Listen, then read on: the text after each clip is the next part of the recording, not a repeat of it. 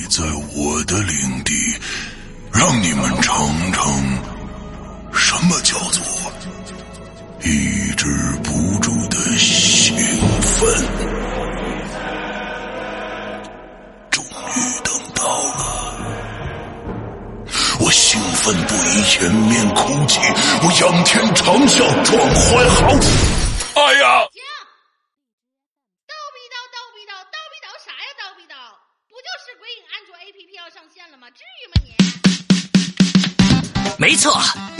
夜盼的鬼影安卓 APP 终于要上线啦！全新界面设计，全新会员分类管理模式，全新施阳曼尼购买系统，全新自定义清单功能，让你全情投入到鬼影人间为你营造的全新氛围中去。你喜欢惊悚刺激吗？你喜欢烧脑悬疑吗？你喜欢主播的私密聊天吗？你喜欢鬼友的灵异经历吗？那就赶紧来下载吧！二零一九年二月五日大年初一，鬼影人间安卓 APP 正式上线。百度应用市场、腾讯应用宝、三六零手机助手、小米应用商店等主流应用商城搜索“鬼影人间”或关注“鬼影人间”新浪微博置顶，扫描二维码即可下载哦。二零一九，让我们听点好听的故事吧。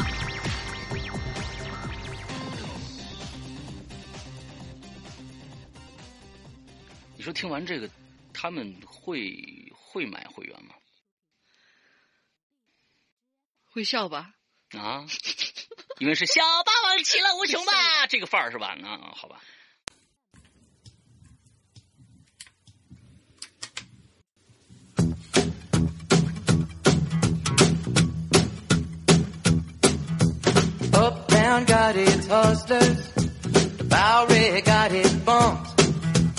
42nd Street got Big Jim, a Walker, he a bull shooting son of a gun.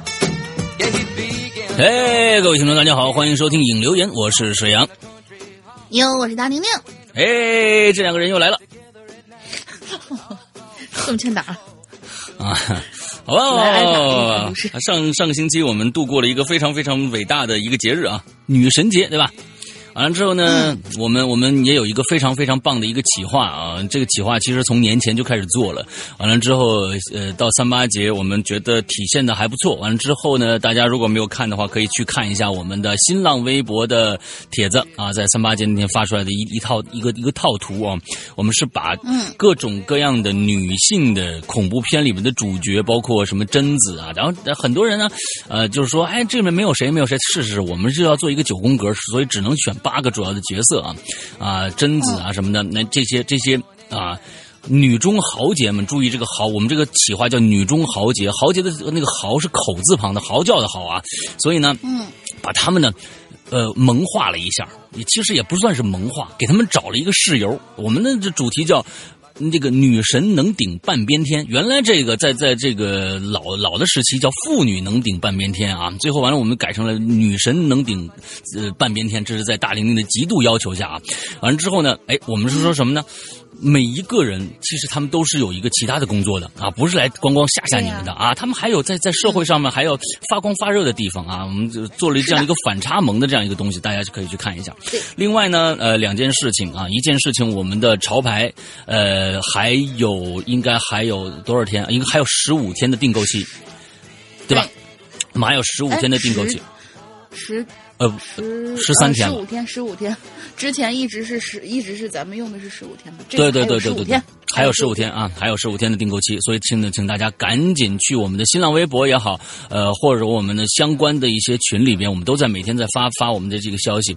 这一次的迷彩，呃呃，这个半长的这样的一个外套是非常非常适合春季穿的，是是一个薄款，不是厚款啊。大家很多人觉得，哎，看上去很厚的样子，其实是一个薄款，我们把它做出了那种褶皱的那种感觉，完了是它应该经过水洗，水洗以后做旧的一个感觉。完迷彩你要穿新的话，特别特别的愣嘛，所以我们又经过一道、呃一一道工序把它做旧的这样的一个感觉。之后上面有我们有我们一二三四五五枚五枚我们鬼影人间独创的袖标。啊，我们的各种各样的标在上面啊，非常非常的漂亮。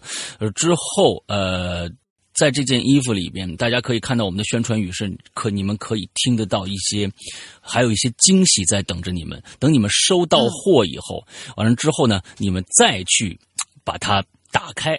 哎，收到货，打开衣服里面有一个非常非常 别致的惊喜在等着你们。哎，所以你们，所以们，这是我们这件衣服的一个一个小秘密在里边，可以跟大家互动起来的一个玩法啊。OK，这是我们关于衣服。完了之后，呃，A P P A P P 上个星期在星期呃星期五还是星期六的时候，我们更新了一点零一安卓的版本。一点零一安卓的版本，在之前我们有一些播放不能的一些状态，比如说 i o 不是什么呀 iOS 安卓版本比较低的，比如说五六七这三个版本号，呃，有一些就是播放不能。那大家先首先，如果现在你装了一点零一的话，还有闪退现象的话，那么一定你的安卓版本太老了。应该是在六左右，六和五我们现在是不支持的，我们是七八九这三个大的版本号，记住是安卓版本号，安卓版本号你呃你们进入那个关于本机手机里面关于本机里面，你查看安卓的版本号就可以了。七以上的我们现在全都可以支持，修复了一些啊无法播放或者上一首回不到上一首，呃这些一些一些基础的问题，我们一点零一我们还在继续的修复，我们争取能够把向下兼容做到六。六一个应应该已经很老很老的机型了。如果你的版本号是六，而且还不能升级的话，那说明这个手机的版本实在太老太老了。就是说，这可能呃已经是五年前、四五年前的机器了。所以这个可能我们真的支持不到那么低的版本号。但是如果你还能升级，把你的安卓能升到七点零的话。七点零以上的话，那就是没有问题的啊。呃，安卓确实有各种各样的适配问题，这个跟苹果真的不一样。就是说，呃，我们现在的人手有限，我们的工程师在每天工作到四点钟啊，在加班加点的做，而且这里面还有一个一个问题，就是大家很多人都知道，我们中间的呃安卓工程师是换过一次的，是在上一版的安卓工程师的一个代码的前提下再继续工作，我们换的现在这个团队。其实以前的那些那些代码有一些是有问题，但是大家也都知道，那个代码几万条、上十十几万条的那种代码，要一行一行的去查的话，非常非常的累。有一些问题找不到，可能是以前的工程师没有把它做干净。所以我们现在也一一直在做各种各样的复查的工作，所以工作量非常非常的大。那么本身适配上面就其实是这个。呃，安卓的机型太多，那么其实有一定的工作量。那么在这个基础上，嗯，我们我们加班加点的在干，请大家稍微理解一下。啊，另外一个呃，我们这个一点零一版本基本上已经在各大的这个呃应用商城已经上架了。华为的我们上架了，已经啊，华为的那个应用商城，很多人现在可能用华为的比较多。华为的应用商城我们上架了，但是华为的审批。过程特别的繁琐，它跟其他的这个呃那个。呃，应用商城的这种这种审核机制完全不一样，要各种各样的证照，各种各样的什么东西，所以会相对慢。但是我不知道这一次大家先去看一下，是否那个版本号是一点零一，记住那个版本号是一点零一。如果还是一点零的话，请大家去一个地方下载就够就就 OK 了，就是我们的新浪微博“鬼影人间”的主页，你你就可以看到我们的这个一点零一的有一个翻升级的一个一个帖子。里面有个二维码，你扫二维码下载就 OK 了，好吧？大家我说的说的差不多了啊。OK，那这个这个这个前面的通知就这样。戴琳还有什么事儿想说吗？嗯，暂时没有了。暂时没有了是吧？好吧，那我们进入一个大家这个非常喜闻乐见、百年做不完的这样的一个话题啊。二零一九校园诡异事件春季 SP。现在正式开始。对，啊，反正这个我也不用大跟大家再再再二三月份，一看二三月份，大家就已经惯例了，就是在等着。对，那个校园鬼事件什么时候来呀？结果我在三群里面约了稿了，可是现在的回复量很少啊。啊，你们都在想啥呢？你们是不是已经被我们掏空了呢？对，我是觉得 这样的一个，就是说，就是我们需要啊，很多人都已经毕业了。啊，所以你看，我们七年了嘛，就算是你当时五年级，现在也该毕呃，就也呃也该从哦大学毕不了业啊，大学毕不了业。你像当时是高一的话，你现在也该大学毕业了。你说我们都已经七年了，这个月的二十一号啊，这个月的二十一号，我们就已经七周年啊。到时候会我们会在花椒直播的《扬言怪谈》上，我们会有一个跨页直播啊，有很多的奖品要送。完了之后，我们还有很多的故事讲给大家听。大家记着，呃，就是多说一句，三月二十一号晚上八点到十二点之间，我们会有一个跨夜直播啊啊，非常非常有趣的。到时候大玲玲也会来，露不露脸儿你们自己想啊。哦，好的吧。就是你这个东西，你你玩一次就就就那个什么，反正我说的十周年哦，十周年肯定露是吧？就不管怎么样都露是吧？嗯，对，好，只露脸。好，好，好，好，好，好，好，好，好，好，好，好，哎，只露脸啊！对，对，对，对，我好像咱们这个，怎怎么，我们也不提倡露屁股。来，下来，这这这个，没说。你能不能不把话题往奇怪的地方去带啊？我们接着啊，我们校园诡异事件啊，这个东西不用跟大家说了，就是在学校里发生的一些奇奇怪怪、鬼诡异异、恐恐怖怖的事情，对吧？给一些新同学，给一些新同学也说一下我们这个校园诡异事件。毕竟七年了嘛，呃，也也许你是今天刚刚听到这档节目，就是我们每一次的开学季，就是春季开学和秋季开学的时候，都会有一个校园诡异事件的一个主题。那我们日常会有其他的一些主题啊，嗯校园诡异事件这是雷打不动的，就是这两个月份月份会有这个东西，大家要到我们的 bbs 点鬼影 club 点 net 里面去注册，然后找影留言板块底下这个置顶帖就对了。嗯嗯，OK OK OK。嗯，每一次呢，我们的校园诡异事件基本上能做好几期啊，最长的一次二十二十多期是吧？啊，二十二期我记得啊，完之后反正这个我们那个时候是完完全没有什么节节制的，我们这个这个还是有有有那什么？不是没有节制，是没有心理准备，大家会就我们不封，就是不封帖，就就当时不封帖，大家就一直留啊，一直留啊，而且留好多呀。好像因为当时贴吧也没有办法就是封帖这个样子，然后到现在贴吧里面好像还有人续呢。对，那我觉得是这样，就是说校园诡异事件这个呢，我觉得可能是比较好搭。你知道吧？因为上学谁都有这样的一个经历啊，只要是前两天发生的事情，就可以挪到校园诡异事件里面。上学的时候说发生，讲出来就 OK 了。那时候我在上初二，呃，上初二的那个那个年代非常非常的快乐。呃，我讲一个那个时候发生的事儿吧。记得那是在我妈妈的公司里，你看，你看，这你看就转过来了，对不对？啊，这这就是校园诡异事情。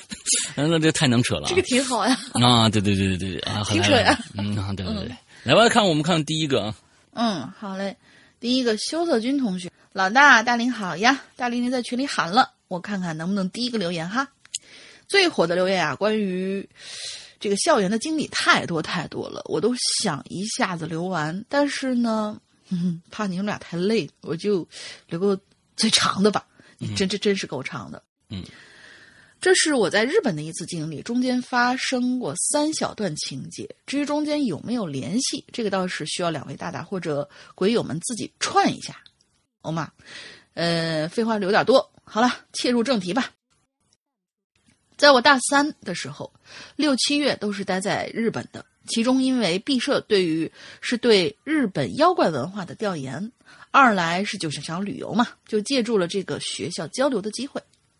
我们一开始需要在一个叫佐渡岛的地方，哎，这是一个很偏的、很偏门的一个岛哦。嗯，没有说是跟大家就是旅游线路的那那。佐渡岛啥子间几根啊？对，啊对，密室密室就是那个就是只能活一个或者什么无人生还嗯那种。嗯，那边风景很好，而且还保留着很多传统的东西在。有兴趣的朋友们可以去看一下。下面我就按照时间顺序把这经历分开来讲。第一段经历叫做在旁边路过。呃，这次交流同行的呀有十几个人，因为人数比较多，学院住不下，于是我们就对半分，一半住酒店，一半住学院。我呢是第一批住学院的，在学校的附近还还有山和野地，人烟比较少。我呢跟当时的。女朋友，当然是前女友啊，小 H，还有好哥们儿小 Y，都啊懒，不想做饭。于是我们下午四点多呢，就偷偷溜出去逛逛。就这么走着走着走着，哎，看到前方啊有一所鸟居，嗯就想上山看看神社吧。小歪也说了，说是可以顺便求个姻缘，不然一直当雷神在你身边啊什么？不然一直当雷神在你们俩身边发发光发亮也不好电灯泡啊，啊。电灯泡，对，就是电灯泡的意思。于是我们就一起上山了。这座叫做牛尾神社，这座神社名字叫牛尾神社，有一个主社和两个辅社，旁边有一棵超级粗的树。听说这个树是当地的求子树，你这进度快了点儿。我们三个呢，现在在 现在，他不刚才不是说刚求姻缘嘛，直接奔就是求子树了。我们三个先在主社上投了硬币，求了一个平安，就往其中的一个辅社走过去。小歪首当其冲啊，先一步进去了，只不过不到两秒钟他就退回来了，说是，咦，那地方有点黑，我不敢进去。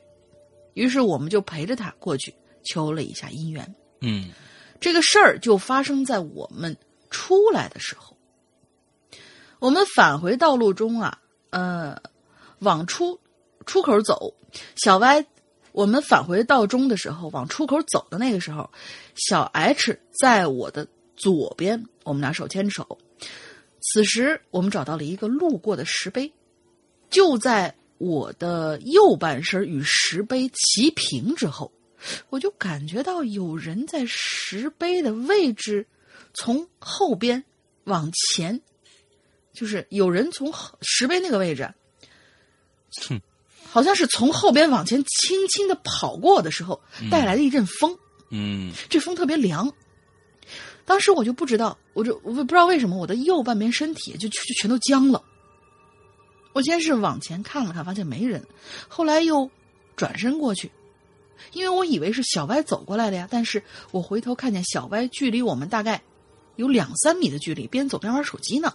嗯我再回头看看出口处也没人，哎，我就愣住了。小歪跟我对了一下，说是你咋了？我一时没有回答他，他就嬉皮笑脸把表情收回来了。我回了他一句：“嗯，嗯没什么，咱们赶紧下山吃饭去吧。”小艾是看着我不太对，也问我你怎么回事啊？我没有说话，牵着他加快脚步往出口走。小白因为了解我呀，是时不时会碰到那碰到这类事情的这种人，看我们脚步加快了，就觉得不对劲儿了，于是也就跟着跑起来，还直接跑的超过了我们。这是第一段经历，第二段经历叫做屋外的女人。我们从神社下来之后，他们俩就一直问我到底发生什么事儿了呀？你一惊一乍的，嗯我什么都没说，只是觉得天色已经晚了，就不便说了吧。到了学院之后，值日的同学已经把晚饭准备好了。吃过了饭，大家有的画画，有的打游戏，而我们几个扎堆在那看电影。我呢就在旁边陪他们研究日本的妖怪。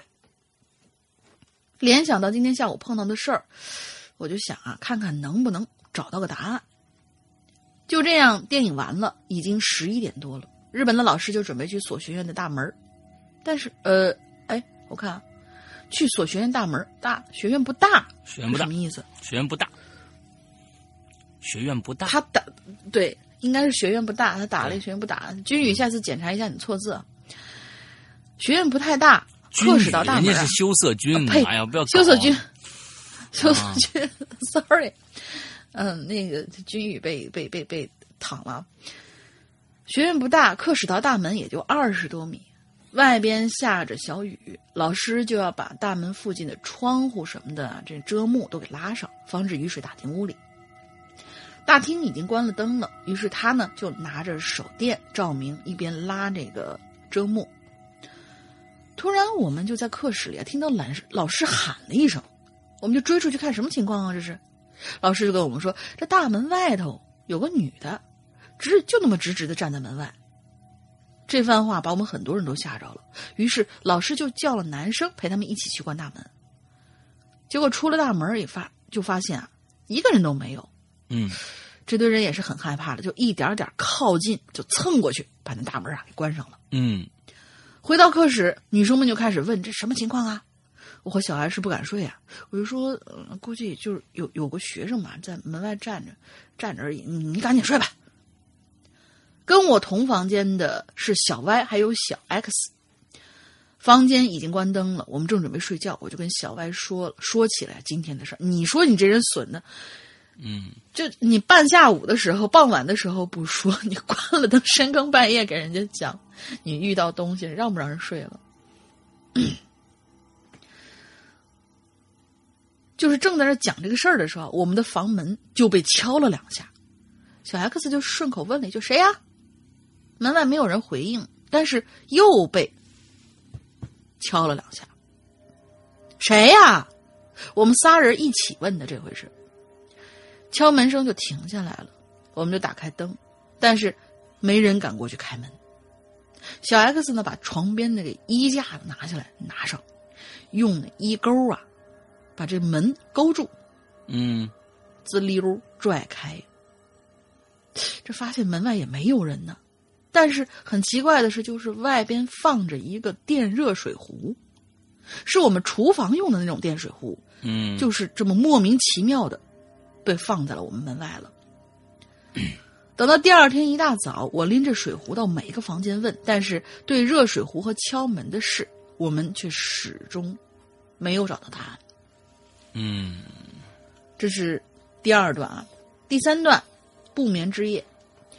在佐渡的时间已经过了一半了，住酒店住酒店的换成了我们这一批人。那天我们打算买些酒，在酒店玩扑克，嗯，才发现这这个日本啊，买酒它是需要执照的，而且执照。不能买太多。是需要护照的。哦护护照护照。啊买酒还需要执照，还考个本 不是，不是不是，因为有的那个酒店喝酒六级一次半斤没问题。啊。不是那个像香港那种地方，他们就是有什么酒牌儿。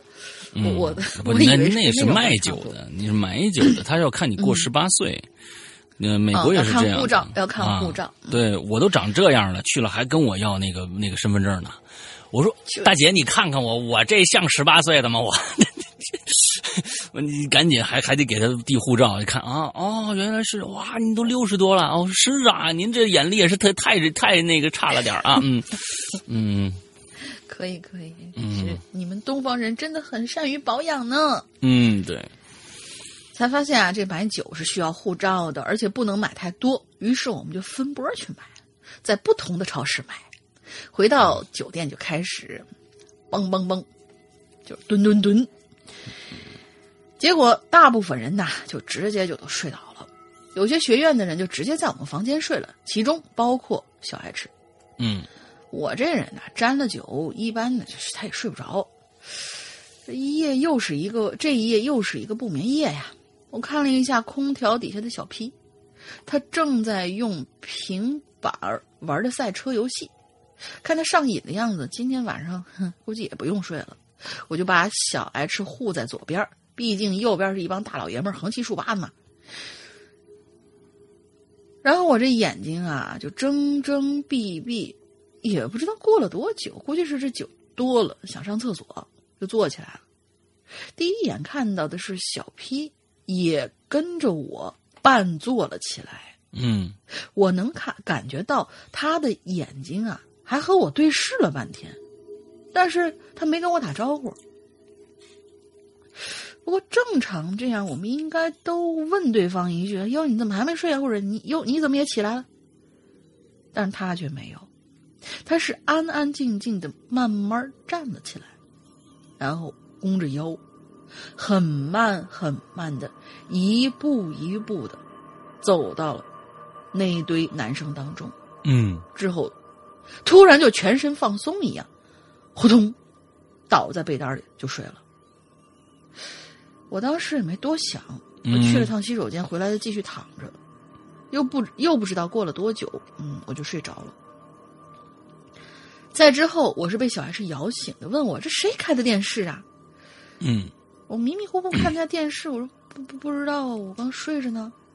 然后就一边去找遥控器，但是找到遥控器的时候，我呢就有点毛了，因为遥控器的红外感应头是反着电视放的，而且在茶几上躺的非常安静。我转头看了看那一群男生，个个也睡得跟死猪一样。于是我就拉起小 H，把他送回到他的房间。进门前他有点害怕，但是我觉得他要在我们房间，哼，估计会更害怕。我回到房间，送完小 H，我回到房间继续躺下，感觉心里毛毛的，就假装做梦一样，一脚踹醒了小歪。嗯小歪嘟囔了一下，听到有个人回应了一下，我也我也呢，我呢也就减缓了害怕的心。嗯一直等到第一个人终于醒过来之后，小 P 醒过来，他迷迷糊糊的起来就问：“哟呵，我怎么躺这儿了呀？”我就说：“你昨晚上自个儿走过来的呗。”那不对呀，我明明昨天晚上玩车，想着打通宵呢。小 F 就打墙说：“那估计你梦游了。”嗯，没有，我没有梦游过，而且我昨天晚上打游戏就没怎么困呢。这怎么就？反正后面我只听到小 Y 跟小 P 说这件事儿，从这件事儿开始，我才把我的经历跟小 H 说了。嗯还有别的经历，还是之前的那个经历，你也没跟他没跟大家说清说清楚啊。嗯这儿还有个番外，名字是失踪的母女。嗯临离开佐渡的前几天，几天前，我跟日本的老师在酒店的澡堂里泡温泉。由于毕设的问题，我跟老师们讨论日本的妖怪。A 老师啊，就跟我们说起了一件关于学院几年前的这么一件事儿。嗯说是当时有一个中国留学生在学院画学画水彩，有一天晚上、嗯星星非常多，这个女孩就想在附近的神社随便逛逛，结果女孩子就没有回得来。哦第二天，学院全院的人去找，都没有女孩的痕迹。女孩的父母知道这件事儿呢，也就买了最早的飞机赶到学院，也报了警。母亲每一天都去找啊，每一天都去找，因为太思念自己女儿，吃饭睡觉都不安稳。后来有一天，这位母亲深夜突然，深夜就睡着睡着，深夜突然醒过来，自言自语，喊着女儿的名字就往山上跑。嗯女孩的父亲见状，就喊上学院的老师，带着手电赶上去，结果追着追着，在山里就给跟丢了。后来跟着警察搜遍了很多地方，都没有发现母女俩。当时这事情啊，对于学院的影响非常大，所以晚上都不让出门了。嗯日本的经历就这样结束了，我不清楚其中的事儿会不会有联系，但是这些我觉得不算很恐怖，嗯、只是心里毛毛的而已。从中的联系就留给两位大大跟鬼友们了。嗯，没什么联系嗯啊。，别来下一个，就嗯别呃 别的就是别的我解释不了，但是那个电视那个事儿，我估计是你们不知道谁碰着了，因为早在好多好多年前，就是家里面还没有买那种就是呃就是那种纯纯纯屏或者说是超薄电视的那个时候，家里不是都有那种老老人们家里用的那种大背头。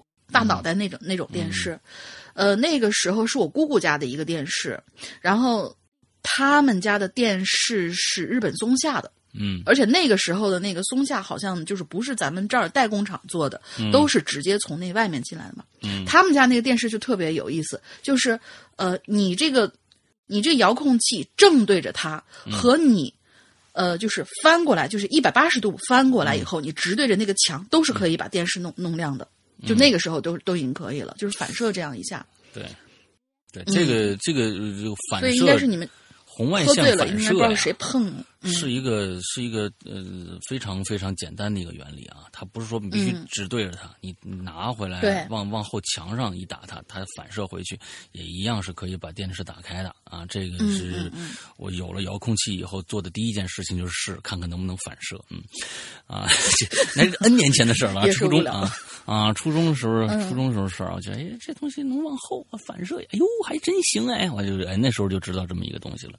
所以这个电嗯。视这个，我觉得倒不是很奇怪啊。完了之后，嗯剩下的呢，我是觉得，嗯，解释不了啊，也跟这个最后要说硬要说跟这个失踪的母女要扯上关系呢，当然可以扯上一些关系，但是这样解释就没有意思了。我觉得啊他呀，他讲的这个东西更像是一个怪谈一样的一个东西。嗯嗯嗯嗯嗯，就去了那儿，怪怪的事儿，好像也没出什么事儿，但嗯就是感觉那个什么。后来就就就发现，哎呀，好多好多年前我们这儿有一个什么什么东西，对，就是没有结局的这些故事哎，反而还更有点意思。哎，嗯，好，我们下一个啊，这个绿帽侠林克啊，这是一个玩游戏的啊，完了之后一定是塞尔达的一个忠实的啊玩家啊，嗯，石阳好，龙鳞好，我是一名老的透明鬼友，的天哪！我是二零一四年夏天接触到节目的，那时候啊，我比较闲。现在回想起来呢，那个时候留下的记忆是一整天边吃着自己做的酸奶，哇哦，自己做的酸奶加这个香蕉冰块啊，一直一边打着《三国志》，边听鬼影的美好经历。我的天哪，你这个一心三用啊，什么事儿其实都干不了啊！我跟你说啊，嗯，你看你牛奶也没喝好啊，酸奶也没喝好，完了之后呢，故事也没听懂啊，最后《三国志》呢，完最后全灭。我待会儿录完节目，我就要去喝个酸奶。在此向鬼影所有的主创人员表示感谢啊！嗯，我从小对灵异、恐怖异闻之类的事情非常感兴趣，但是没怎么遇到过，经常听别人讲。不过呢，有几次算是擦边球的经历，借这次校园话题讲一讲。哎，讲童年呐是在一座大城市的郊区度过的。嗯，小学呢二年级，我们班级从学校主校区换到了分校区上学。分校区比较远，与当地一座大公园相邻。公学校和公园之间呢，只隔着一条非常窄的马路。因为对学分校区同学啊还不算是很熟悉啊，所以呢就有一种天然的神秘感。当时啊，嗯就出现了很多很多的这个恐怖传闻，比如说公园里专门有抓小抓小孩的坏人啊，大灰狼啊，吓得我们很长一段时间不敢进这个公园。嗯，这个公园里面有大灰狼啊，有有有要要吃你们喜羊羊，啊，对，对他他就是就就骗小孩的一个一个呃经常用的一个招数嘛啊，嗯，嗯当时是九七年左右啊，九七年二年级啊，对，差不多啊，九七年二年级左右。呃，这个校园的呃城市的大型开发还未开始，但已经开始有人、人家从平房搬迁到楼房，所以分校区一带呢就出现了很多空置的、无人居住的平房。那这种这种地方非常的恐怖啊！我不知道你们现在有多少人能感受过这种一大排平房没有人住的那个，我是我是经历过，非常恐怖。在分校区附近就有一所废弃了很久的老房子，这间房子门还有窗户玻璃呢早就没了，透过门窗可以望见院子里半人高的杂草。当时啊，很流行恐怖片录像带，没错，这个恐怖片录像呢，就是从九六九七那时候开始的第一个。当时也不知道为什么恐怖片还有一些其他形式的恐怖的东西扎堆出现。九六年、九五年、九六年那个时候出现的就是张震，完接着这个这个这个什么午夜凶铃啊，什么也全都是那个时期出现的。那那真的是九六、九七、九八，算是日本恐怖片高产、高质量的三年，特别棒。那三年啊，而且我发现，就是他所说的这种，就是录像带这个东西，嗯不知道是不是因为这个《午夜凶铃》的影响，总给人感觉就是录像带是一个很神秘的一个玩意儿。后来那些什么碟片儿啊，就是薄薄的一片儿，你也不不觉得它它会怎样，就一点都不危险的那种感觉。嗯对，呃，恐怖录像带，后来呢换成了 VCD，很多恐怖片呢就是发生在这种老房子里的，所以对这种老房子大家就有点忌讳。不过时间长了，大家心里也也被挠痒痒似的，总想到里面看看到底有什么东西。哎，记得是这么一个周五，周五的下午放学以后，我和几个同学呢约好了去那间房子探险。哎呦，当时传闻那间房子呀，那院子里有死人，啊，现在想想怎么可能呢？对吧？嗯，在那个时候啊，呃，我们呢就就非常的对这个感兴趣啊啊，到那以接着我们就去了。到那以后呢，我们先是透过门窗努力的看向院子里，除了杂草以外，我看到院子一角有一块比较突出平坦的地方，我心想，这难道就是传说中的？死人不成吗？啊，看到院子一角有一块比较突出平坦的地方，这个我没明白啊。嗯，你应该不应不应该直接去想那是一个台子什么之类的吗？虽然呢，每个人都有点害怕，但大家呀在一块呢，还是可以互相壮胆儿。最后决定啊，我和小 A 从外面翻墙进到院子里一探究竟。我俩爬到墙头的时候，果然看到角落里头有一个人形状的东西。但是因为我们放学晚了，这天呢有点暗了，所以呢看不太清楚。这个时候小 A 已经有点怕了，我其实呢也有点怵头了，但最后呢还是决定我下去看看吧。嗯，下到院子里头，我们俩呀，哦，那小 A 小 A 也去了呀，那不错呀。我俩就一边扒开杂草，一边走向那个人形的东西。走到旁边一看，嘿嘿，原来是一个用草扎成的稻草人当时我还松了口气呢，直到后来想起来，我才觉得这有点诡异了。谁会扎一个稻草人放在院子里呢？这还没结束啊！我站在稻草人脚的位置，顺着他的身子看上去，就看到脸的位置像是铺着一张纸。因为仅仅是稻草人的缘故，所以小 A 的神情神经呢已经放松下来了，他就直接走过去，把稻草人脸上的东西拿起来。我刚刚看清，那是一块有着奇怪颜色和花花纹的布。就在这个时候，小 A 喊了一声“喂”，这是死人盖脸的东西。我的大脑立刻嗡的一声，我们俩吓得是马上往回跑啊！幸好啊，这院子里有一个灶台，我俩跑到灶台上一跳就爬上墙头了，直到下到外边，我们俩才长长舒一口气。小 A 已经吓白脸了，在外边等着同学们问他，是怎怎么怎么回事啊？我们俩就如实说了。那天回家的路上，我们一帮人谁都没再说话。这是第一件事儿。另外一件事儿也是在这个分校区，那个时候上体育课，体育老师呢会用半节课带领大家做活动，另外半节课呢自由活动。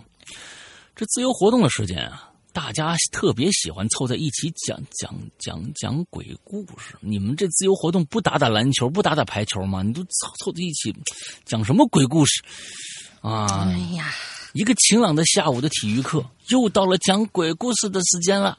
啊，小 B 呢，先讲了一个。他说啊，他姥姥很早就去世了，但是有一次呢，却有熟人见到他去世的姥姥了。当时他姥姥穿着下葬时候穿的睡寿衣，要上一辆公共汽车，司机要他姥姥投零钱，他姥姥从衣服里面摸出一一枚冥币。这个时候，车上的司机乘客才发现了诡异之处，顿时乱作一团。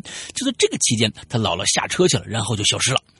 哇，这个故事好惊险，好刺激，好棒啊！嗯，嗯，对，嗯，当然，这个故事呢是小 B 讲的啊，未必有多可信啊，是吗？嗯，我觉得挺可信的，多真实啊！啊，也不是这个，也不是这个故事的主体，大家全且一听。然后呢，小 C 讲了一个，他说：“你们知道吗？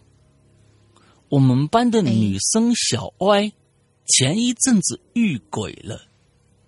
嗯，上文提过啊，分校区和公路之间有一条特别窄的马路，如果不穿过公园的话，去分校区的方向只能走这一条马路。小 C 就接着讲，当时小 Y 走小马路上学，看到前方有一个很奇怪的人。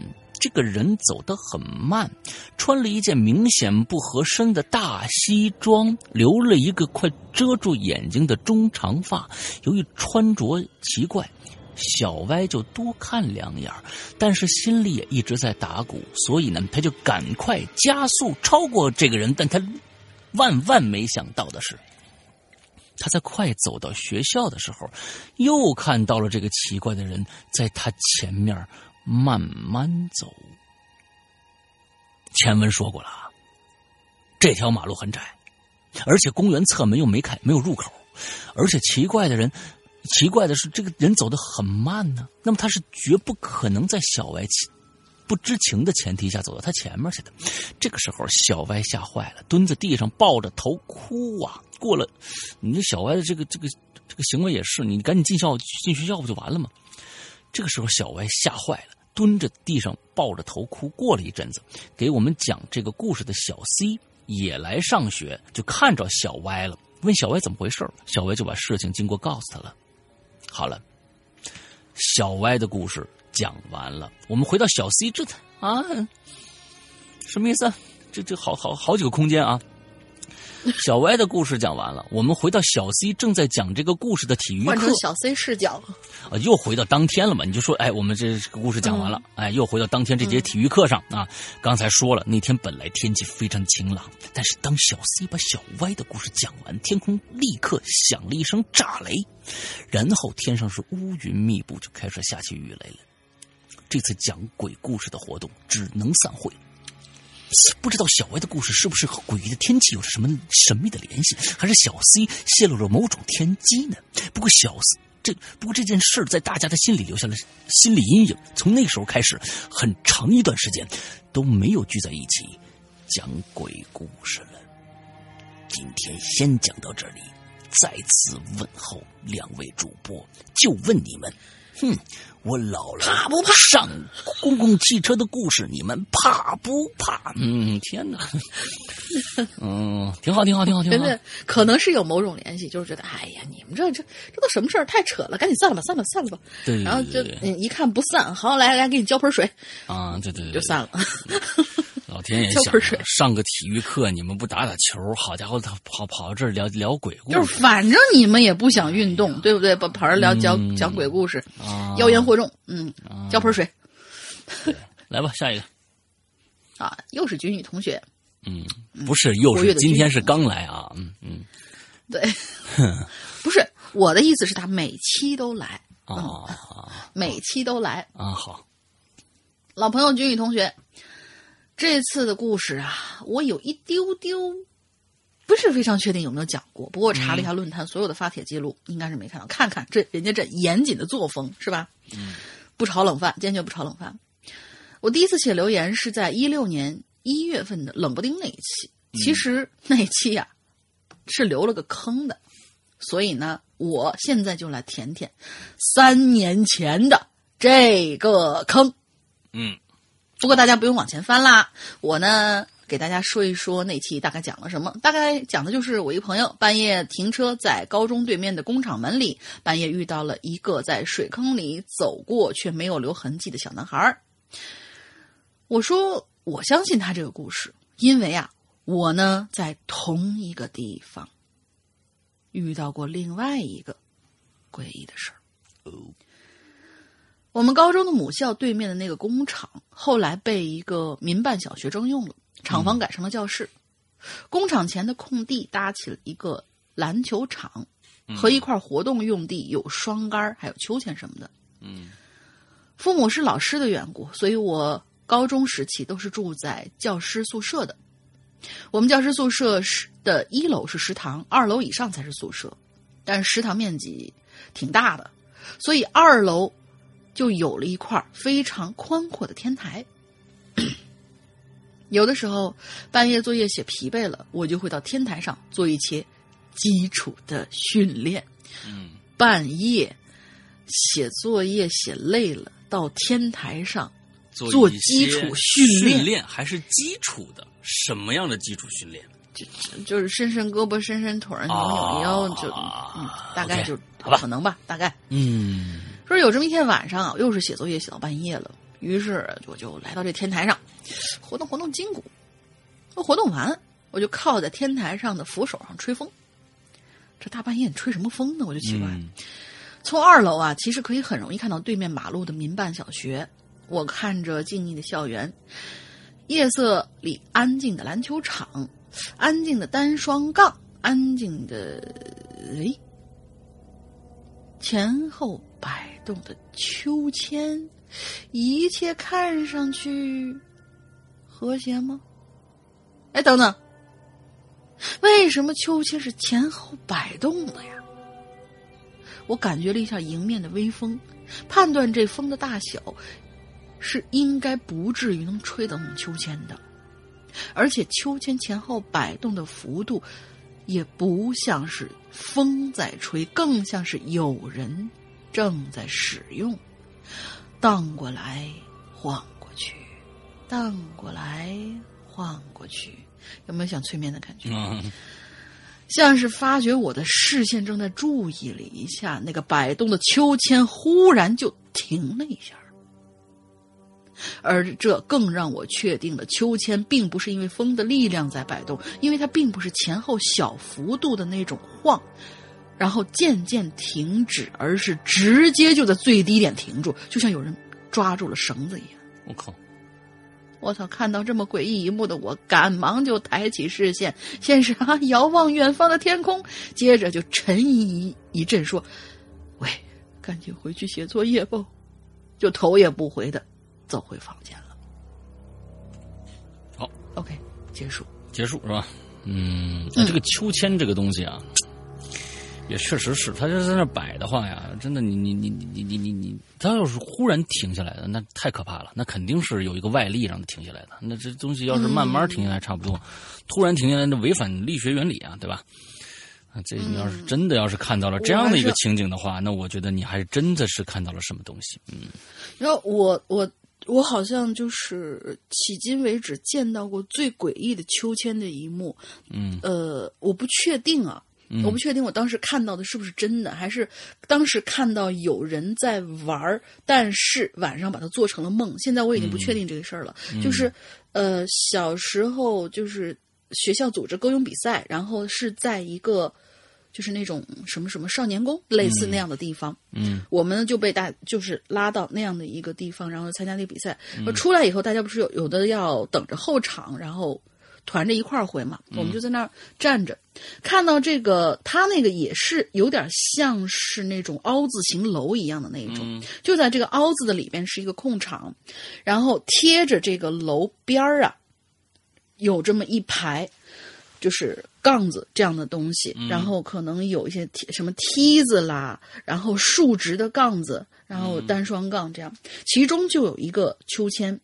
我当时让我看的最震惊的一幕是那个秋千，嗯、应该是有一个人在上面玩儿，但是没有人把它当回事儿。嗯就是大家还是各自玩各自，没有把它当成一个奇观。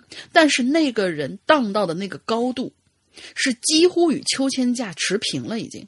哦对哦他荡到那个高度，秋千架持平，而那个秋千的高度，秋千架的高度有多高？嗯大概是三四层楼，啊，三四层楼高哦。你这扯淡！那那那个绳子多长？那它的纵向也应该是有有三四层楼那么远了。哦，对呀、嗯所以我所以我真的不确定。可是就那一幕到现在我脑子里面还能记得，嗯所以说我我就真的我就真的是不确定，而且没有人把这个当那你是当奇闻来奇观来看你。对啊，你你是不是长你太矮了？嗯，就初中的时候不至于太那个什么了啊，我是觉得你肯定看错了。因为我这，因为我初三以后到现在没怎么长过个儿，我是属于先长的那种，哦，到后来就就没怎么长过了，哦就反正就也就是这么高。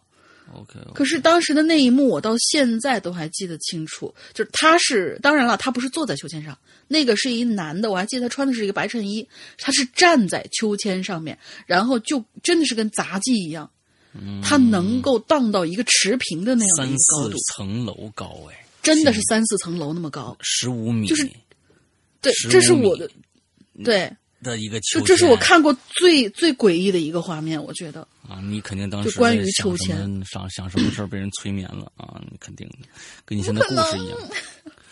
好吧，下一个，I am Groot 个对吧？这骂人啊不好啊，骂人不好啊啊！I am Groot，他啊他他他他也许想说是什么那个，那个这呃是想想说那个树树精嘛对啊，树精他是每次他说的话都是 I am Groot，am 对吧？？Groot，对呀、完之后，但是呢，他骂人也用 I am Groot。我在这句这句留言上 I am Groot 上，就你看到了浓浓的恨意。我觉得你不要骂人，又不是你骂出来，嗯，也也对呀、对啊，骂人的时候也用这个。哎，石阳哥，大林子好，我是豆子。今天下午看到大玲在群里说呀、这个呃引留言呢发布了三群的鬼友每人一篇啊，这可对呀、你们这一百多人是吧？平常唠闲嗑都有你们的。不是灵异体质的我难倒了。冥思苦想后，终于想起大学同学给我讲的一个亲身经历。好了，不废话多说了，不不不不，好了，废话不多说。为了方便讲述，接下来的故事我以第一人称讲述。来，我呢的高中是在一个新建的学校，由于随机分寝室，我和我朋友啊被分到了相邻两间寝室的同一个床位。啊，嗯，我朋友呢从小就身体不太好，来到寝室没多久，他就被鬼压床。刚刚开始只是轻微的压一压啊，慢慢的就有奇怪的事情，声音呢出现了，比如说鬼鬼魂飘过的电流声，鬼魂飘过的电流声是什么东西？你给我，我做了这么长时间鬼故事，你你说啊，鬼魂飘过的电流声，我我没啥声音？我没有想象啊，就是说鬼魂飘过来就哔哔哔哔，有这种声音吗？是吗？是有这种啊？甚至某天半夜惊醒之后，还听到一个女人对我朋友说：“起来，这是我的床。”啊！此后，我朋友每天都在能啊都能听到奇怪的声音，不胜其扰之下，他把这件事告诉了他的家人。随后，他家人便找老师给他办了走读证。我朋友走读之后啊，那个床位就空下来了。他刚走读的那一天，并未发生奇怪的事儿。三天后，半夜，我突然惊醒，发现我也不能动了。耳边还有着丝丝的电流声，这个这个鬼出来，这这这个是被电死的鬼吗？就这样维持了两三天，我实在受不了了。周末回了回了家，我就告诉我奶奶，奶奶听了以后，嗯，孩子，你真的是听到了滋滋滋滋滋的声音吗？哼哼，奶奶。好吧，奶奶听了以后呢，就带我去去了当地的这个巫婆那儿。奇怪的是，巫婆看到我第一眼就问：“嗯，你一定是听到了滋滋滋滋滋的声音了吧？”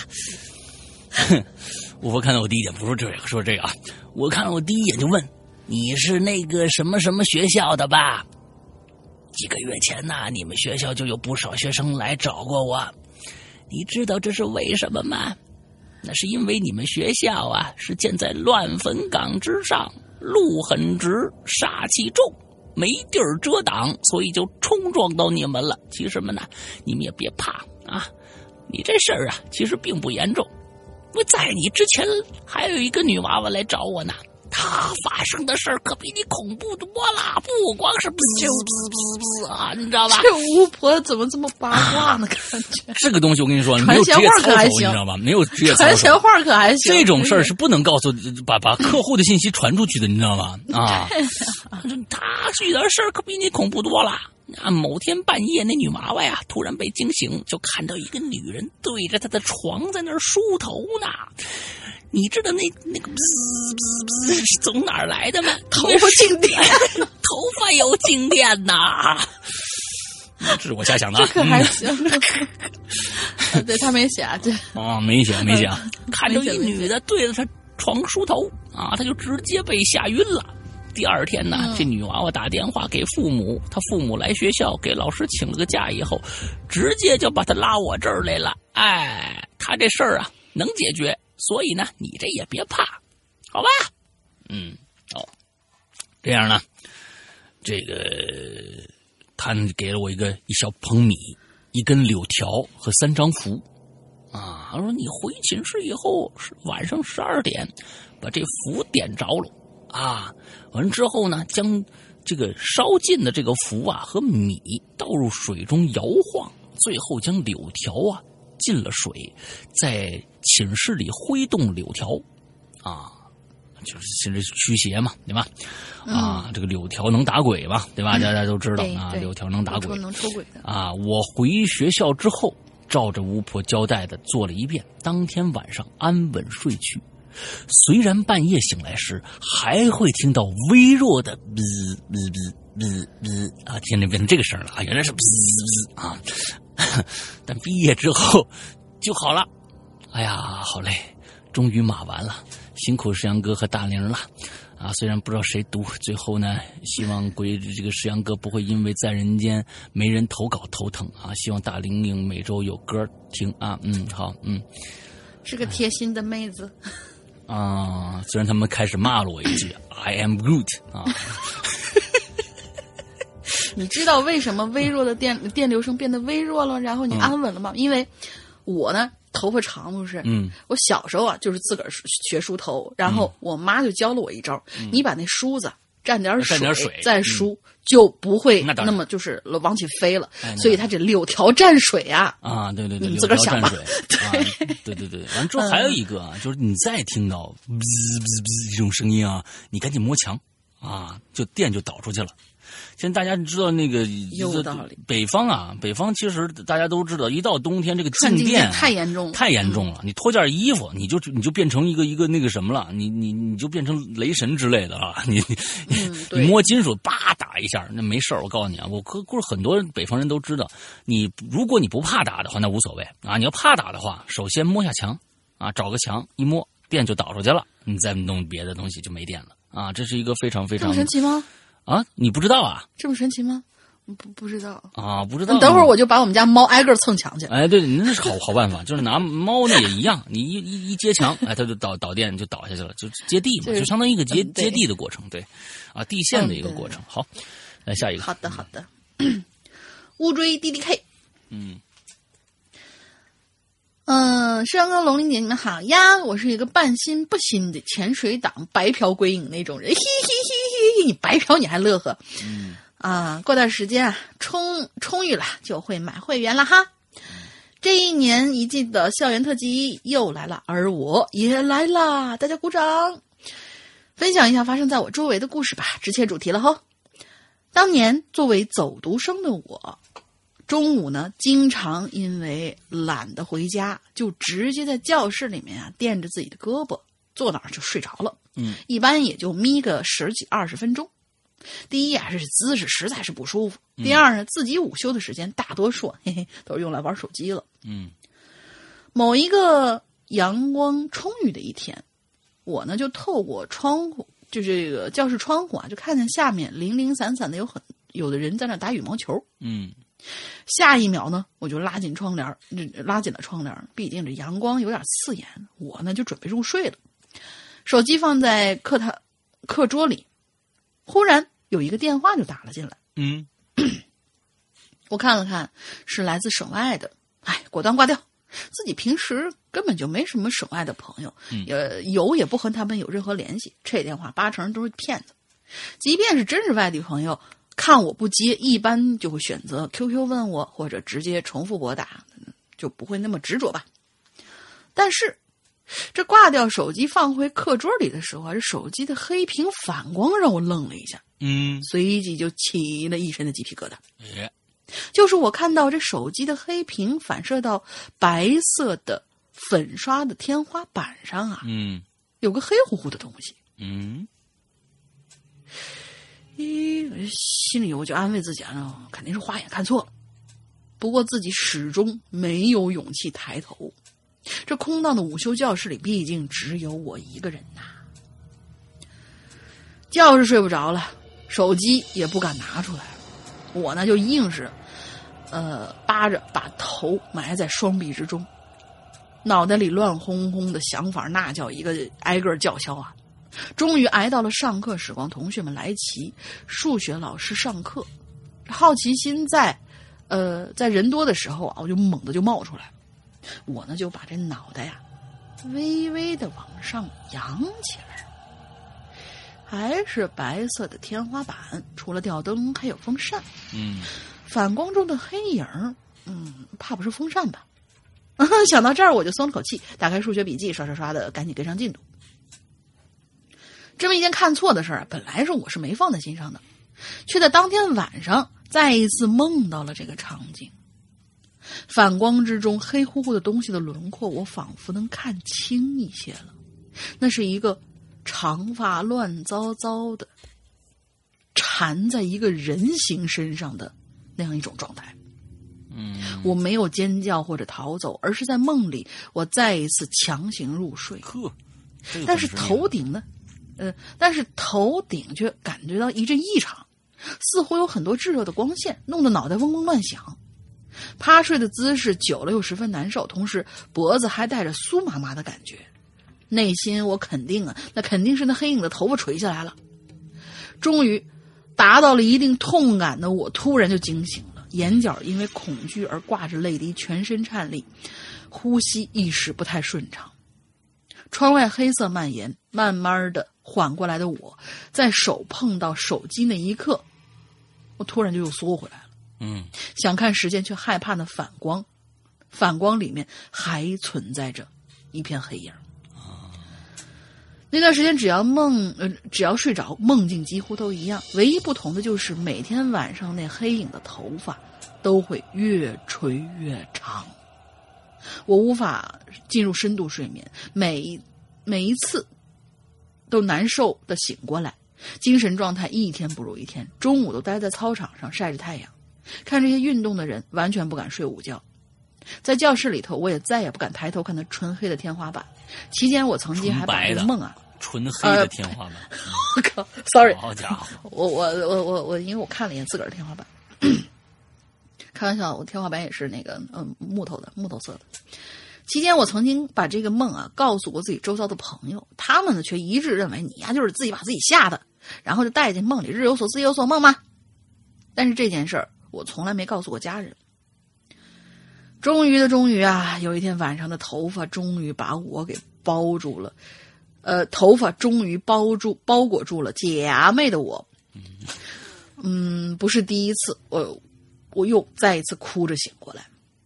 第二天还得正常上学啊，交上数学老师要求的笔记。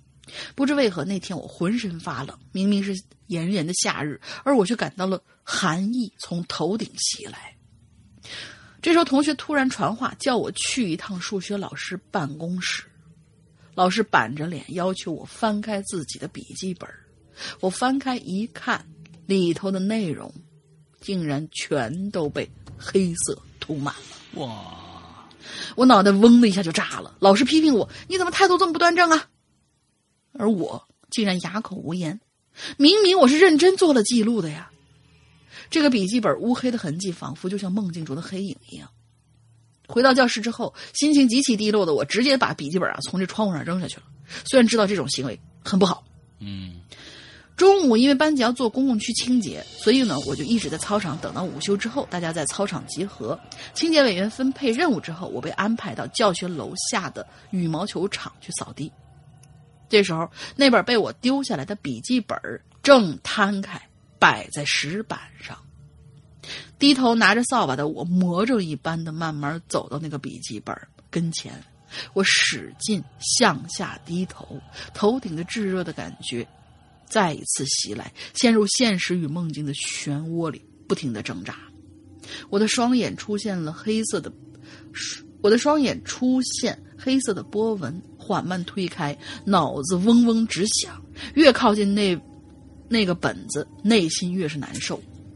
这与梦中高度的重合，再靠近点我觉得我是不是就会醒过来了，就能结束这折磨人，呃，这折磨这无人知晓的痛苦了。但是感觉好像还差点什么。这个时候，我脖子那个地方传来了头发瘙痒的触感。身后的同学一阵惊呼，我踩在了笔记本上，双眼一黑就倒下去了。嗯，身后的同学一阵惊呼是什么意思？看到什么东西了？就他倒下去了嘛？哦，就是看到昏倒了嘛？后来听同学说，做清洁的时候，我像是把头折断那样，状态极其的怪异。我被送到了医护室，打着葡萄糖。医生说：“你这熬夜身体不行啊，休息。”回到教室。正是晚自习的时候，大家看见我的出现就引起了阵阵讨论。我呢就是黑着脸坐回位置上，我有什么好讨论的？不就是晕倒了吗？但是周围的同学指指我的后背，我呢，呃，我看到周围的同学在指着我的后背，我就直接把衣服脱下来，发现有一滩飞溅的红色印记。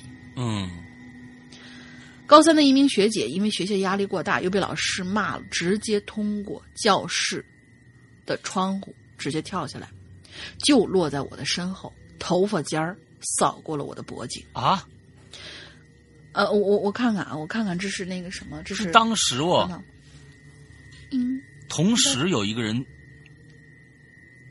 我看啊，嗯，咱咱咱再往后看，不不不，就就就就是当时好像是同时有一个人跳下来了。你再接着往下看，嗯，从六楼，呃，从六楼教室跳下的学姐，五楼教室的我，或许是巧合上巧合，上下处于同一个位置。学姐住进了重症监护室，抢救过来成了植物人，全全校还为她集了款。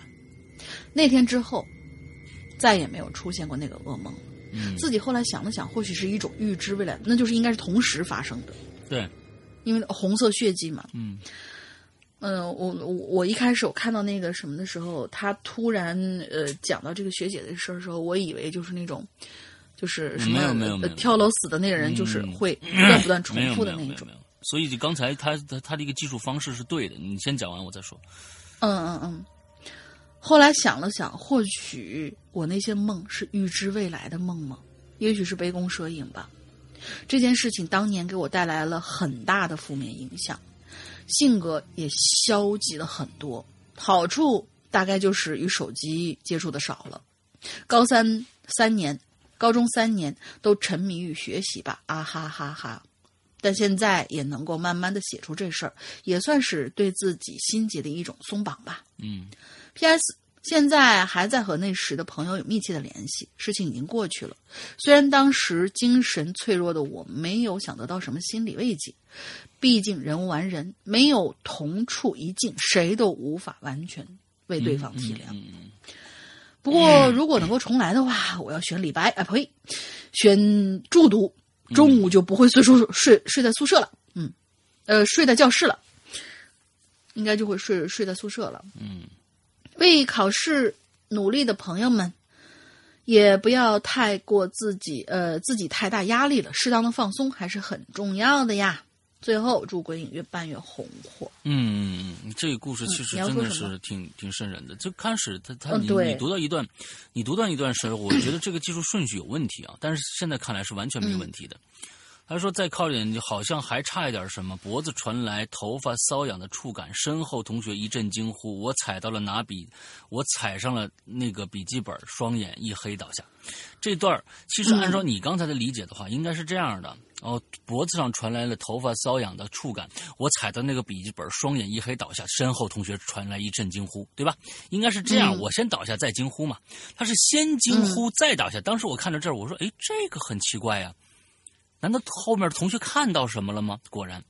是有一个人先跳看到的是有人落落在下面的。对对对对，这个这个顺序是非常正确的。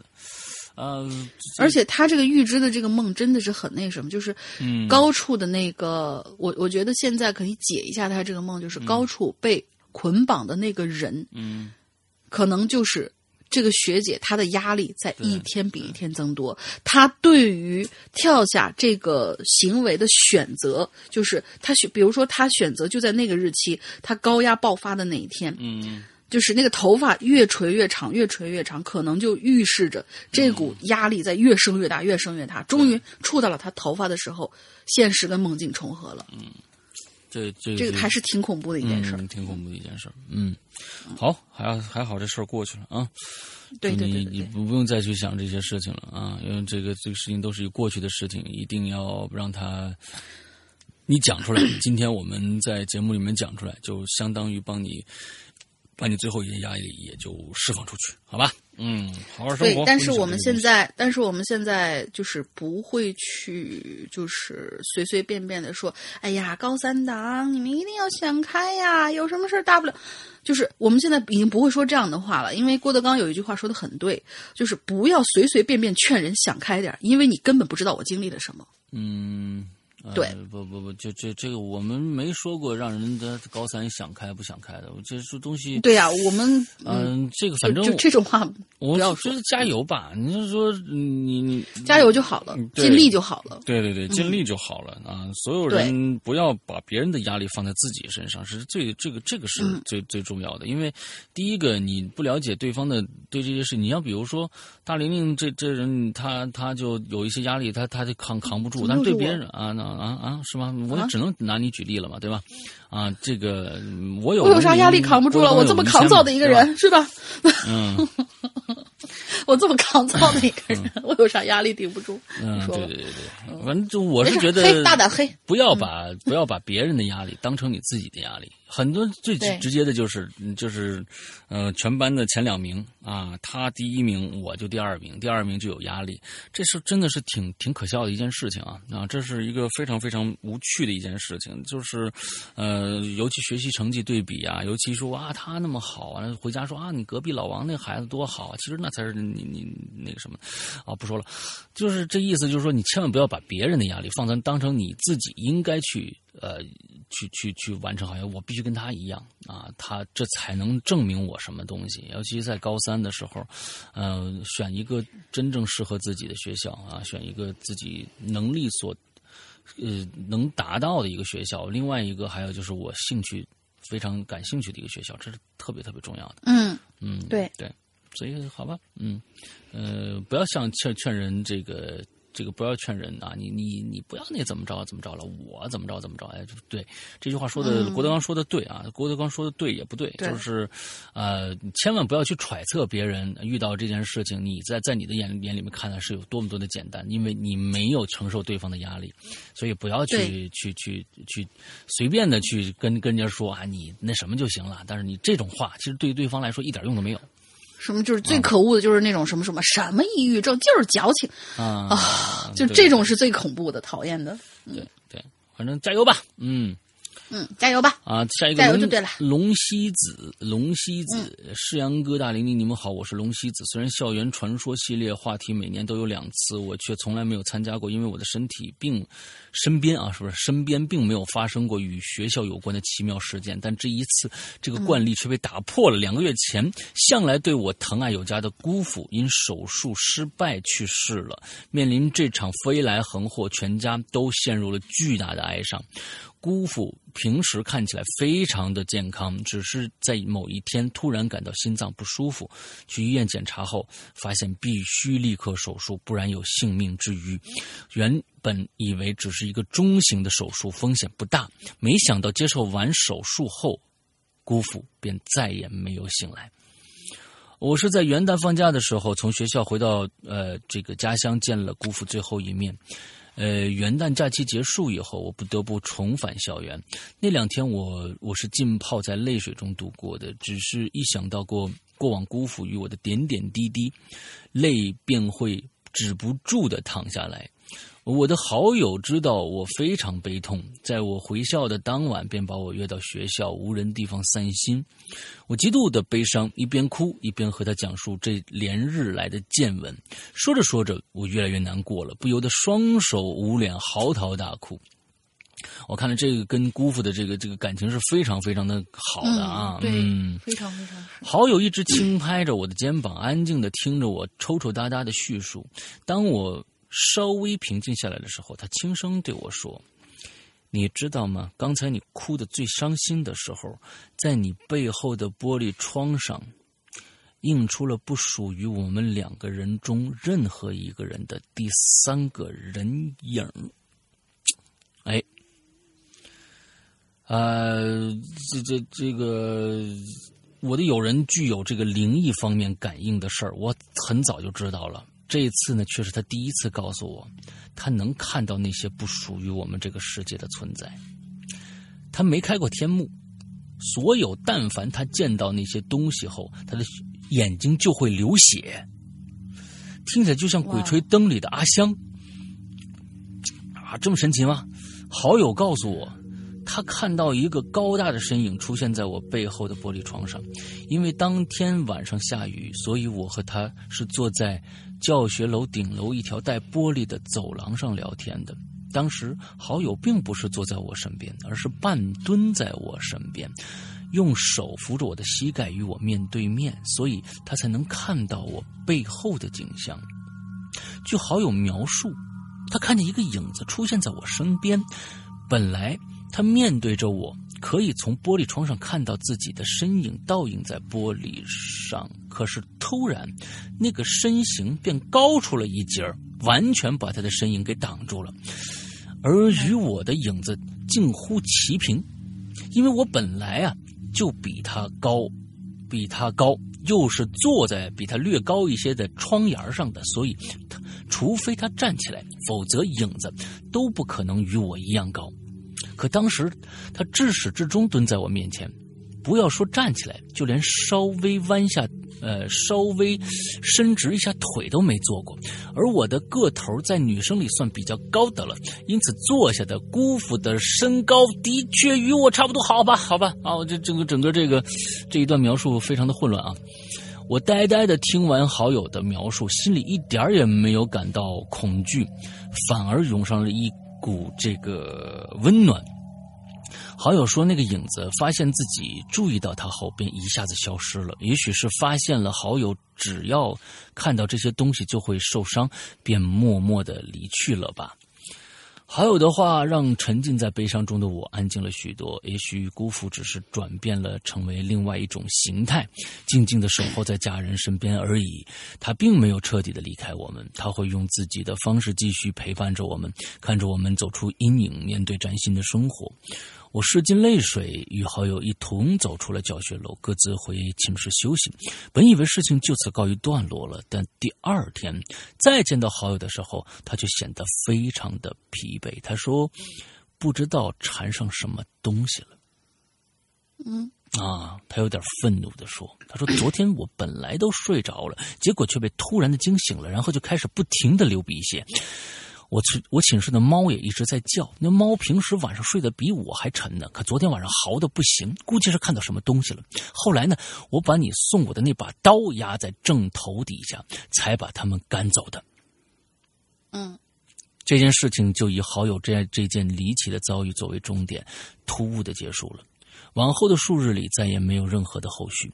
关于我们学校里为什么会有一群那些东西，我个人猜测，这是因为我们学校的地理位置极为偏僻，平时就人迹罕至，再加上学校后面那座山的后边就是这个城市的火葬场。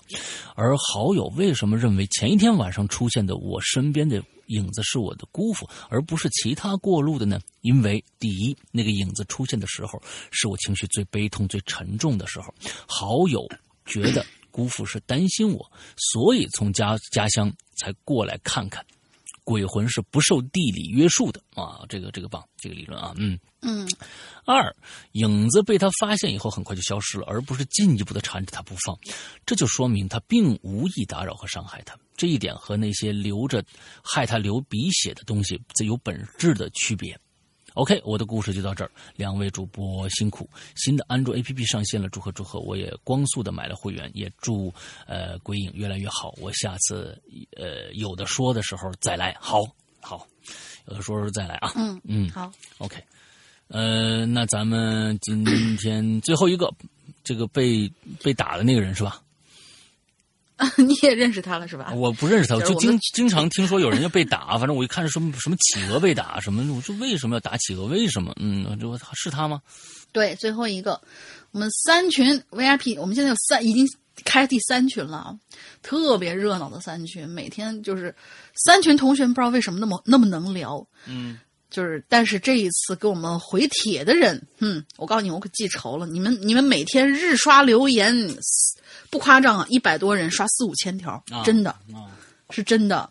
然后其中我们的群宠就是这位企鹅胖同学，群宠还行，对对，就是谁新人我呃，男孩儿，男孩儿，男孩就是一般情况下，我们都是就是三群里面有一个特别好玩的一事儿，就是因为呃纸片儿现在是我们三群的管理员嘛，嗯就是一般进来以后纸片儿都要就什么欢迎新人，怎么怎么怎么样，嗯现在都要附加一条，就说是这是企鹅胖，你如果生气就是你不开心的话，可以揍他哟。哦 但是企鹅胖同学吧，就是可能跟他的职业有关，啊他脾气特别好，是他职业应该是一某一个电商平台的客服。所以他脾气特别好，然后就跟大家也玩的特别开心。当然，我们是什么跟你说是理论？这个对你就客服必须脾气好啊，对不对？哦我们最近在那个就是在在在卖我们的衣服嘛，对吧？就是、啊呃，呃卖衣服一般找我们，然后那个你要买什么其他东西找企鹅胖，这个卖手串找英子姐什么的，就那种，对。所以就是哎，辛苦企鹅胖了。这次呢，他说啊，呃，师阳老大好呀，大玲玲，嗯，好吧，好呀，嗯，就是他没有话任何话对我说，对吧？嗯在下是鬼影三群最为帅气迷人的企鹅，我才不会天天说我被群殴呢，求师阳老大罩我。嗯，放心，老大是不会罩你的。没想到这期话题是校园诡异啊，真是让人猝不及防。明明大玲玲跟我们说是有可能会是尴尬的相亲，这不是月份赶到了吗？月份赶到了，然后我们下一期啊，可以跟大家预告一下，我们下一期留言的话题就是尴尬的相亲。啊，很多人现在都相过亲，我我估计这个话题还是有一些特别有趣的事情可以写。嗯关于校园诡异事件，其实我还比较少，少到基本没有。不过还是有的。我天，什么呀？你还这不找挺恐怖你这个还不嗯这不不找打吗？你这个话说的比较少，少到基本没有。不过嘛，还是有的。你到底有没有啊？哎呀就，是我都想去三少千揍你一顿。就是，呃，我觉得也对，就是哦虽然比较少，但是有的那仅有那么一半次也蛮恐怖的。好吧你们还别不信，嗯看我给你们编啊，不是看我给你们说啊。啊这个事情呢，首先我要声明一下，这个不是我原创的校园鬼故事系列，也更加不是我杜撰或编造出来的谎话。我呢是听应该是朋友或者什么别人说起来的故事，而这个故事呢，却真实的发生在了我身上。本来我是不打算说的，但是考虑到大家认为我，你就说说假的吧，也就只好看看能不能用这段话骗骗你们了。本文出处中国灵异网。啊，这什么鬼？到底是不是你你抄了一个发生的事情？啊！对对，这个确实找打。嗯，来吧。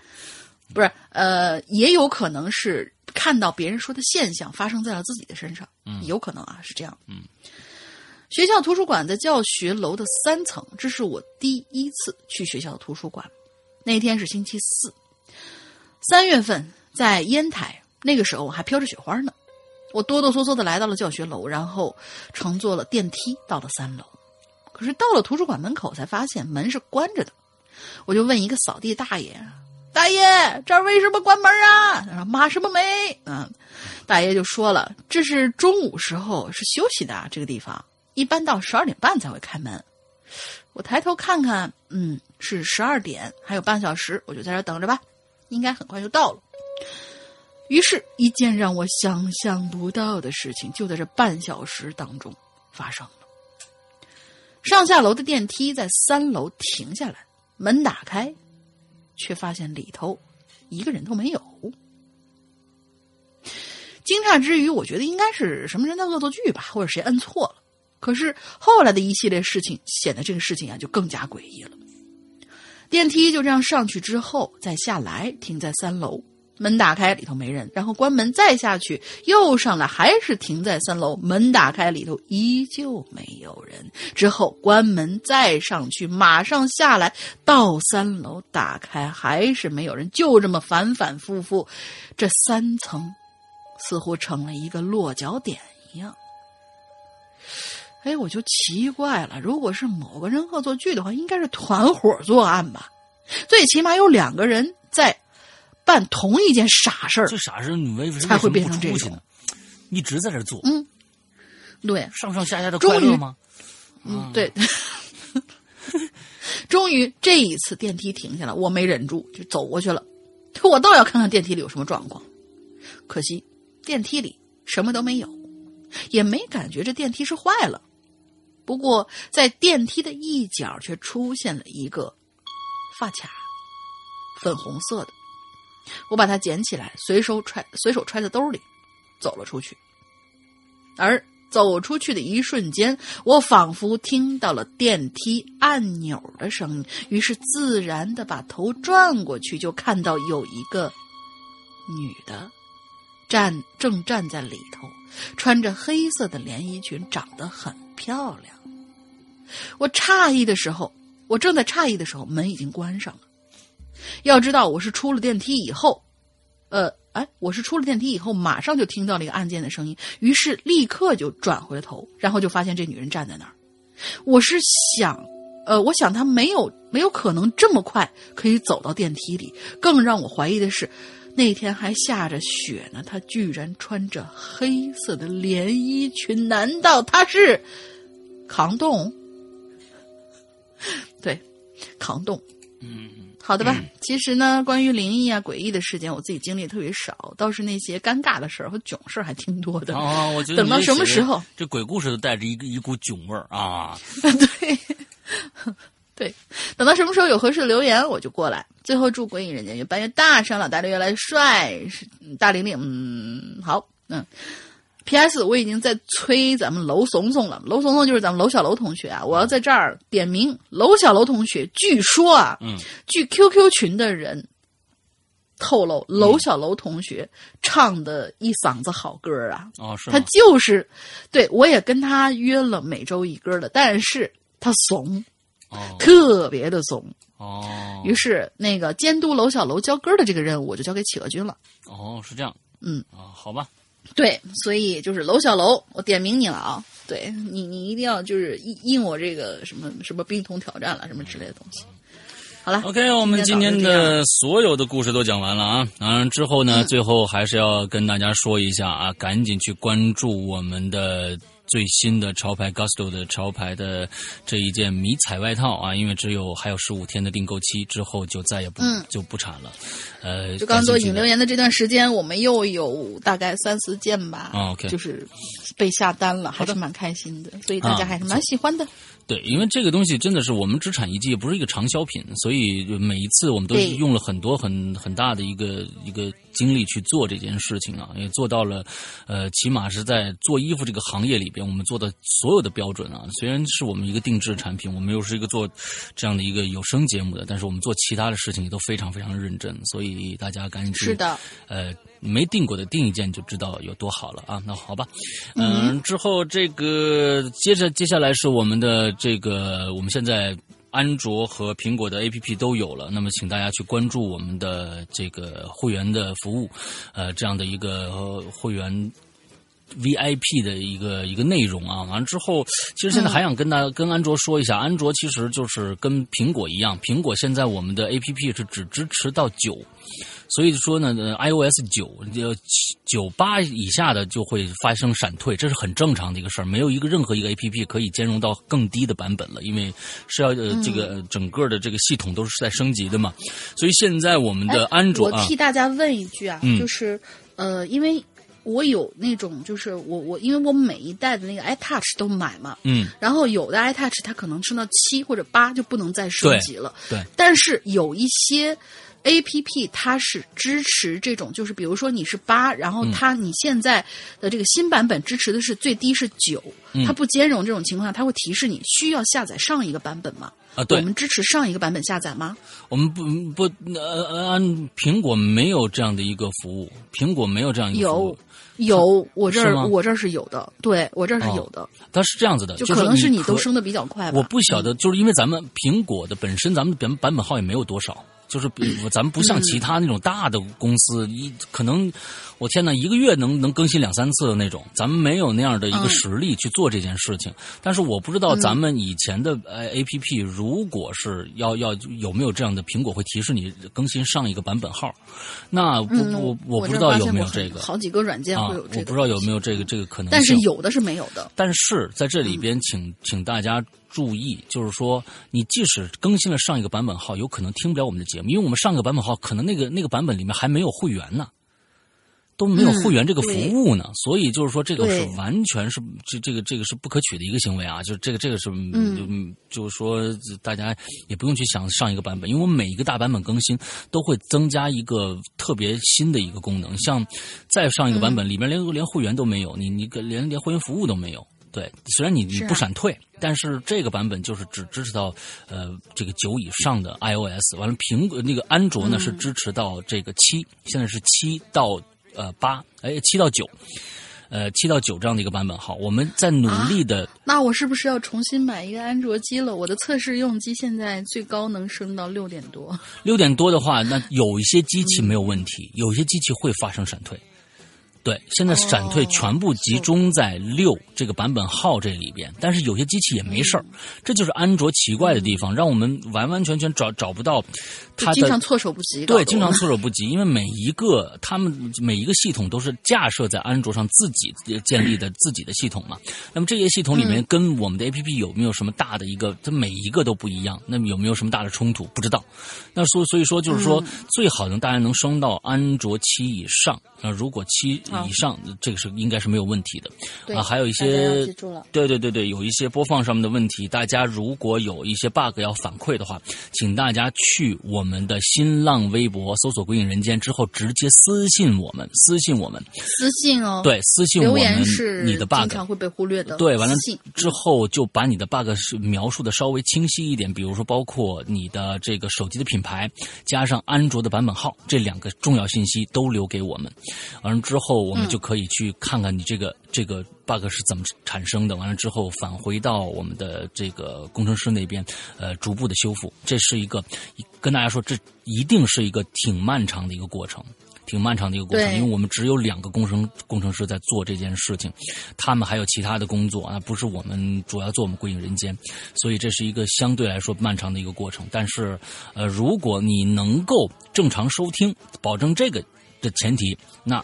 呃，就我觉得就就还行，我们反正是慢慢的会逐步的把它修修复好的啊。安卓一定会比苹果要要复杂挺多的。嗯，OK，这是跟关于这个。那么接下来说举个例子啊，就是比如说我现在我的那个 A P P 还是能够正常的打开并且听一些东西的，而嗯我是，呃，版本号是六点一点三，嗯这样的一个，然后我的锤子，呃，我是用的锤子手机的坚果 Pro 一、嗯还是一代呢，嗯，所以就是有可能会六会出现一些问题，对，所以你的坚果 Pro 就像我刚才再升级了？嗯，他让我有的时候会检查更新，可能我前两天更新过一次，哦但是他没有提示我要更到什么七八之类的。嗯、反正尽量的把安卓的版本好但是咱们的往上提 A P P，对，咱们 A P P 现在装上去以后是没有什么没问题是吧？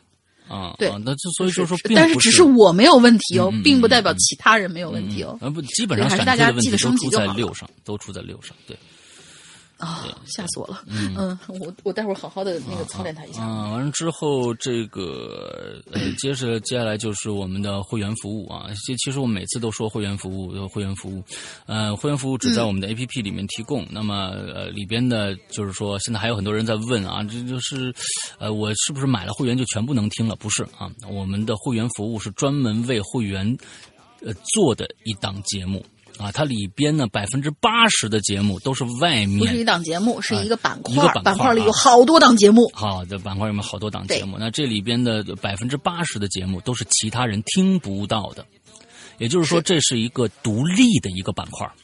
独立的一个会员会员的一个板块，在里边你所有的节目很多就是除了会员是别人听不到的啊，是这样的一个板块。嗯里边现在已经有很多很多的长篇供大家去听了啊，外面呃其他的非会员是听不到的。我们是这样的一个，而且我们是日日更新，而且我们最近因为是只集中更新期嘛，因为有个《鬼影人间》第九季在更，完了之后还有我们的长篇在更，有的时候一天要更到三期。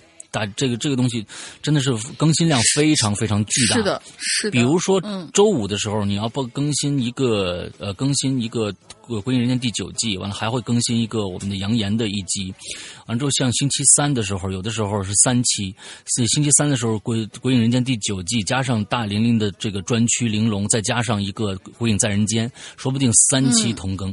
所以就是说这里边有很多很多的这个这个内容是大家听不到的，除除了会员才能听到，所以非常建议大家去购买这个。这个里边有很多人说，哎呀，鬼鬼影人间更新慢，但其实我们的会员里面是日日在更新的，那个里边是真的是嗯嗯量非常非常的大。对而且你买了你的会员以后，这些故事，你就算是会员过期没有及时续费了，嗯这些故事你也仍旧可以保存在你的手机里面，下载你手机里面听。我前两天我真是尝试到了一种，因为我呃就是日常用的都是一些。比较大众的平台嘛，嗯但是前段时间我有在听一些其他的一些书，我就下载了一个专门有这些书的那个，当然全是那种教科类的那些书的一个 A P P。嗯我当时真的是尝试尝到了一种让我觉得啊很无力的那种感觉，就是当你下载完所有的东西以后，你的会员过期了，你那里面东西就不能听了。是啊，那肯定的。哦，让我觉得好，你觉得你这种鸡贼的办法，你觉得是可以可以绕过他们吗？他绕不过他们的，他们那不是绕不过他们，就说是我们是有相比之下，我们是有多么的就是良心。我我跟跟大家说，我们的会员制啊，跟其他人就我们是购买制，他们都是租赁制。首先跟大家说啊，是两个节目租给你听，租给你听，过了期你就听不了了。而我们你买了这一年，你下载来听不了这一年里面的所有的节目，你是永久，你以后再也不买会员了，你永久可以听这一年里面的所有节目。对，是这样子的。嗯，对 OK，实大概现这一年年里面所有节目呀。嗯，那个大玲玲说一下今天的进群密码吧。进群密码，今天我们的羞涩君啊，不知道是不是跟随金宇的脚步，他也跑到了日本，写了一些日本的故事。嗯然后他待的那个地方叫佐渡岛，是吧？嗯佐渡岛，他们那天去的那个神社的名字叫什么？啊什么什么神社？啊我提示两个字啦，你只要什么什么神社就行啦。啊！我提示两个字。好吧，好吧，好吧。OK，嗯，好，那就是这这是我们今天的禁区密码。OK，那我们今天的节目到这儿结束，祝大家这一周快乐开心，拜拜。哎。Said, looking for a man named Jim. I am a bull shooting boy. My name is Willie McCoy, but down at home they call me Slim. Ooh, here's your chance, be a man, take my hand, understand. I don't want no minute man.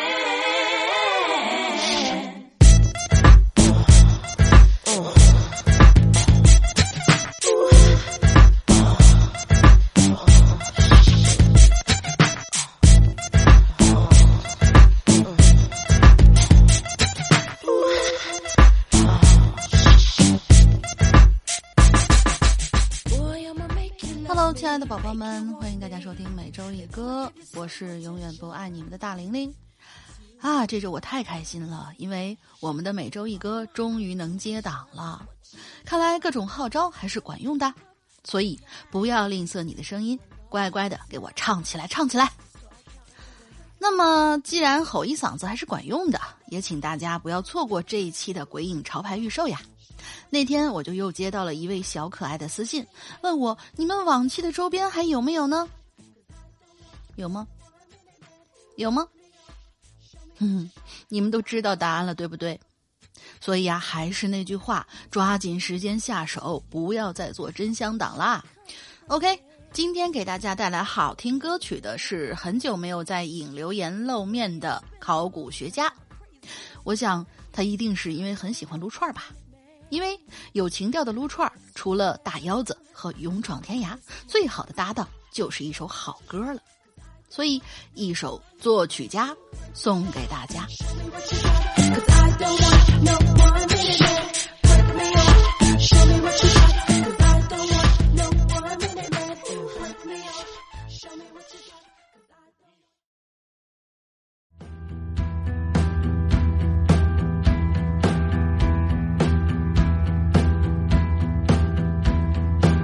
有很久没见你剪了长发，谈怎么说话，谈怎么激发，怕歌词写的肉麻，怕浮夸。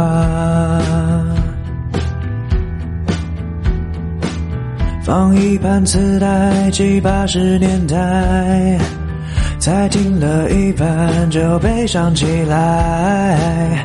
每一句里的感慨都是现在。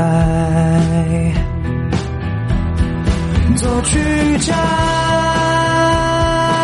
写一首我们一生最平凡的歌，作曲家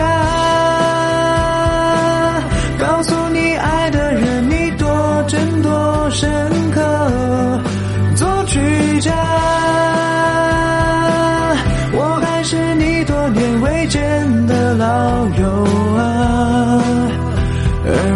还是不太明白，孤独是个节拍。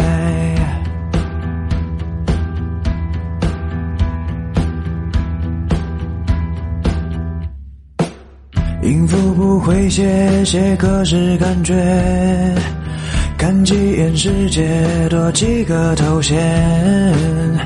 理论书上的观点有缺陷。颁一个奖牌，说一段对白，不谈情说爱，也尽量精彩。没几个人生下来不是天才。作曲家写一首我们最深最平凡的歌，作曲家。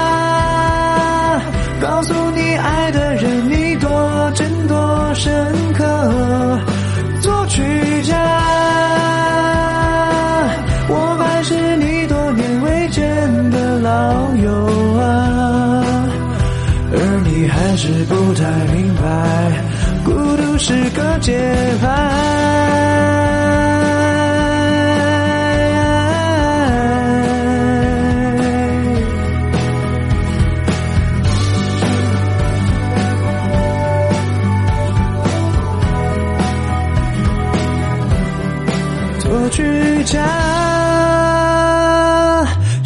一首我们一生最平凡的歌，作曲家告诉你爱的人你多真多深刻，作曲家，